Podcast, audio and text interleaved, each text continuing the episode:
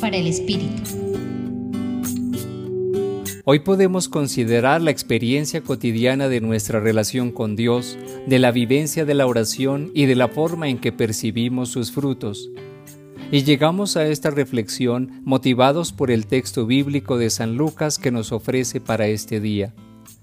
Una persona le manifiesta al Señor Jesús la inquietud por la venida del reino de Dios, por los signos o manifestaciones que ayuden a percibirlo y reconocerlo. La respuesta de Jesús es iluminadora en la medida en que afirma que el reinado de Dios ya acontece dentro de nosotros, está en medio de nosotros. Pero es importante tener en cuenta que el mismo no se manifiesta con la espectacularidad o el estruendo que podemos imaginarlo, algo así como un fenómeno natural de luces y sonidos en el cielo, o admirando el espectáculo de un concierto o similar.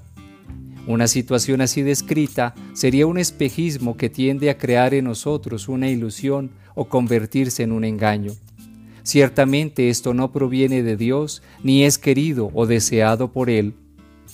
Tengamos presente esa bella oración del Padre Nuestro, probablemente de las primeras que aprendimos en la vida.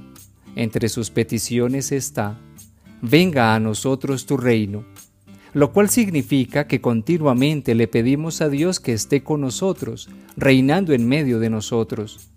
El efecto será la bondad, la justicia, el amor, la comprensión, la solidaridad, la vida fraterna, etc. Y cada vez que pongamos en práctica estas acciones, estaremos dando testimonio del reinado de Dios. Les compartió en esta reflexión el Padre Víctor Alonso Herrera de la Compañía de Jesús, Centro Pastoral San Francisco Javier, Pontificia Universidad Javeriana.